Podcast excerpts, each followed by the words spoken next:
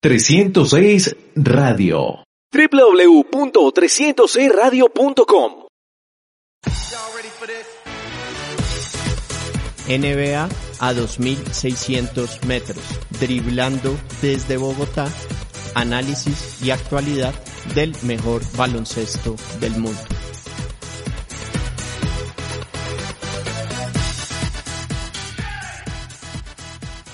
Cordial saludo para todos, bienvenidos a NBA a 2600 metros, driblando desde Bogotá, análisis y actualidad del mejor baloncesto del mundo. Un fuerte abrazo a todos a quienes nos están acompañando a través de 306radio.com. Además, a todos a quienes están en el podcast en Rotonda Deportiva www rotondadeportiva.com, además de iTunes, Spotify, SoundCloud e iVoox. Para esta edición les traeremos un programa en el que vamos a estar hablando, por supuesto, de los playoffs de la NBA.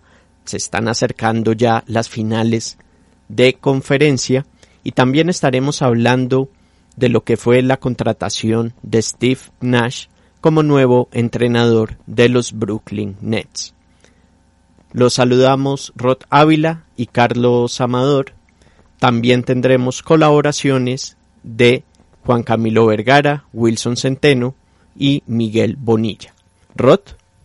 Carlos, muchas gracias por tenerme de nuevo en esta emisión de NBA 2600 metros, este programa en el que ya periódicamente hacemos un repaso por algunos de los incidentes que han tenido lugar en la mejor liga de baloncesto del mundo y que pues en esta ocasión contamos con la compañía y la colaboración de todos los que han sido miembros de nuestro equipo a lo largo de estos cuatro años. Carlos, un saludo para todos ellos. Qué bonita eh, esta confluencia en la que todos nos encontramos de nuevo. Vamos a tener un programa en el que vamos a estar hablando de un par de temas interesantes, como han sido estos playoffs y por supuesto la contratación de Steve Nash para los Brooklyn Nets. Les recordamos nuestra cuenta en Twitter, arroba NBA 2600 MTS también estamos en Facebook. Y vamos a empezar por el análisis de lo que ha venido sucediendo en la conferencia del Este, donde ya se definió una de sus semifinales. Miami Heat, sembrado número 5, derrotó en cinco partidos a los Milwaukee Bucks, que eran, que habían terminado como el número 1 en la conferencia. Y por otro lado, los Toronto Raptors y los Boston Celtics están empatados 3 a 3 y en la noche de este viernes jugarán el decisivo séptimo partido para ver quién se enfrentará a Miami en la final de la conferencia del Este. Pero vamos primero con lo que sucedió en esa semifinal entre Miami y Milwaukee, el análisis con Juan Camilo Vergara. Saludos para ti, Carlos, para Miguel, para Rod, para Wilson y por supuesto a todos los oyentes del programa.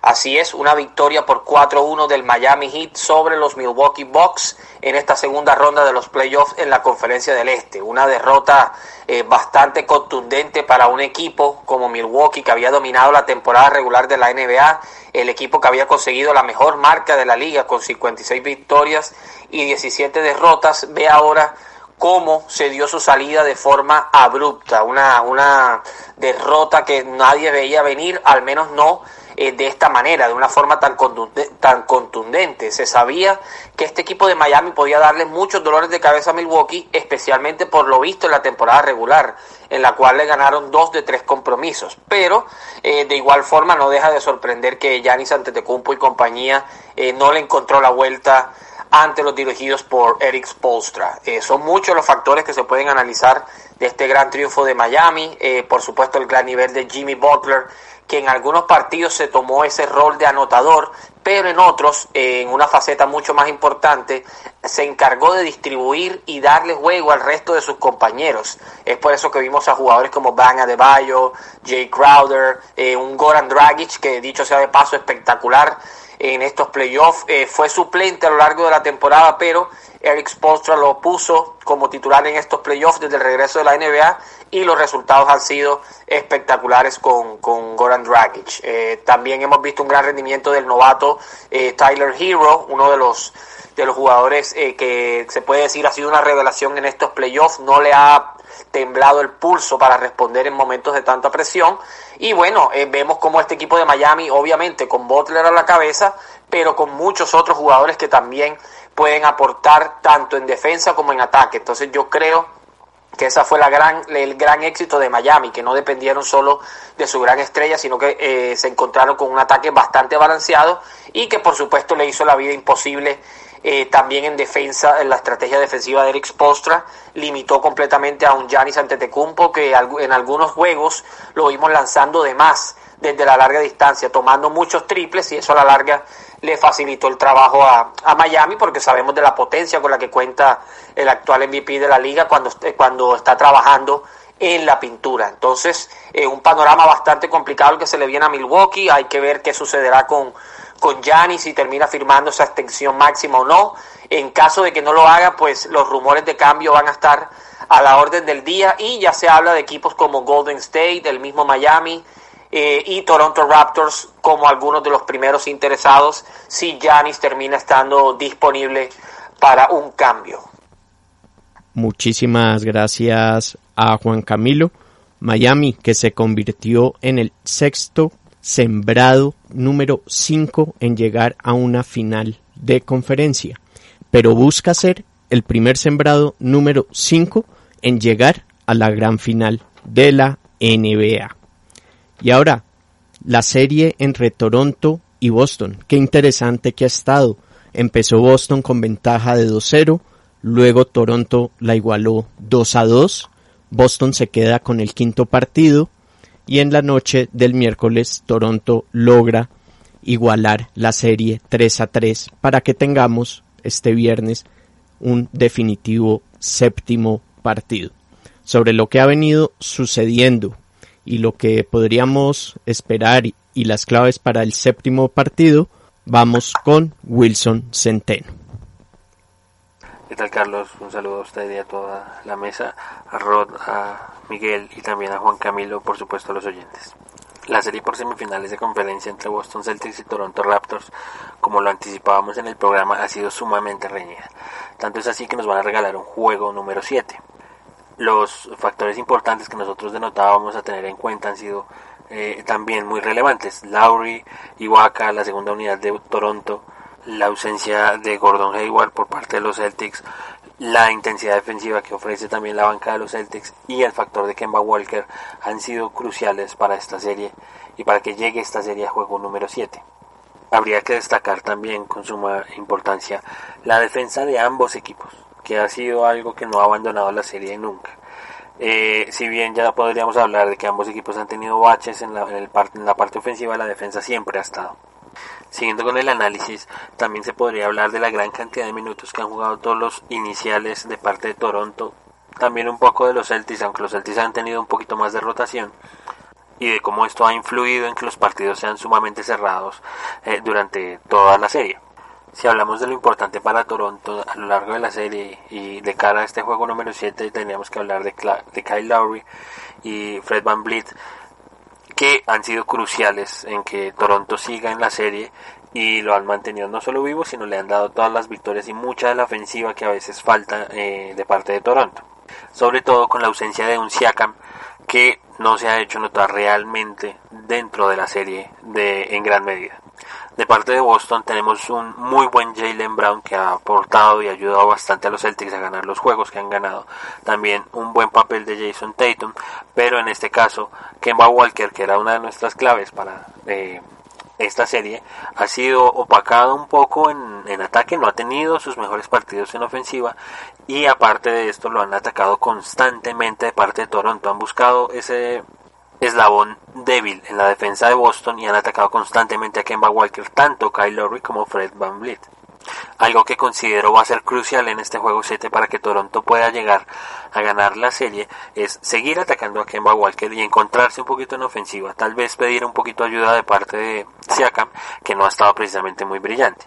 De parte de Boston podríamos entender que si jugadores como Jason Tatum o Kemba Walker entran en una conexión ofensiva, en un ritmo ofensivo muy bueno, podrían ayudar y serían y son de gran utilidad y, de ayuda vital para que Boston pueda coronarse con el paso a estas, a estas finales de conferencia frente a Miami. Ciertamente nos espera un gran juego número 7 que no va a dejar mucha gente indiferente a esta gran calidad de baloncesto que estamos viendo en la serie. Muchas gracias a Wilson. Y ahora, Roth, ¿qué esperar de una final Miami-Boston o Miami contra Toronto? Carlos, eh, un escenario muy particular el que se puede dar este año en lo que se refiere a la final de conferencia por lo disruptivo que fue el equipo de Miami Heat en contra de un Toronto que no ha estado tan afinado en esta serie. Hay que hablar sobre todo de lo que fue este sexto enfrentamiento en el cual sí se vio una mejora por parte del equipo que estuvo realmente muy cerca durante la primera mitad, apenas una diferencia de cuatro puntos que los separó de los Celtics y luego en el tercer cuarto después de una jugada Mm, más bien controversial en el cual a Fred Van Fleet les permitieron tres tiros libres, fue cuando finalmente se pudo imponer un, un enfrentamiento muy interesante también, Carlos, porque tuvo dos overtimes, cuales pues Toronto finalmente pudo empatar una serie.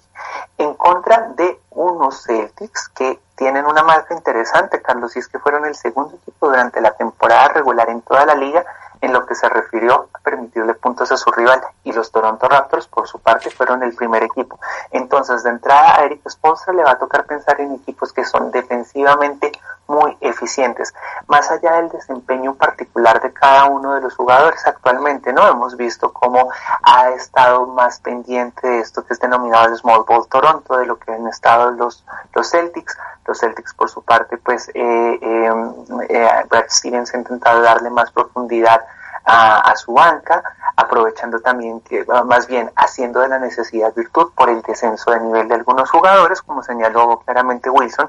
Y otra cosa, Carlos, que me gustaría mencionar respecto a esta serie y que me parece que no debe ser desescatimada, es que estamos viendo en esta ocasión el muy buen trabajo del entrenador eh, eh, Eric Spolstra yo creo que siempre ha sobresalido el hecho de que este equipo de Miami se construyó a partir de figuras muy buenas en el año de 2012 cuando se incorporó a LeBron James, cuando estaba en Wade, cuando estuvo Chris Paul y que por dos temporadas, por tres temporadas fue el equipo que llegó a finales por parte de la conferencia del Este ganando dos eh, con la acuiscencia de, los recursos para que este equipo estuviera de flote.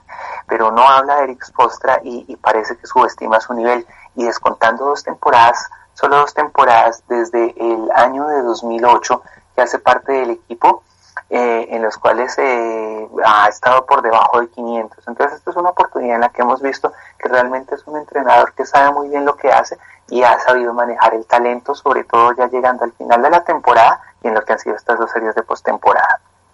Steve Nash, cinco veces campeón en, en asistencias en la NBA, tuvo en total 10.335 asistencias, tercero en toda la historia de la NBA.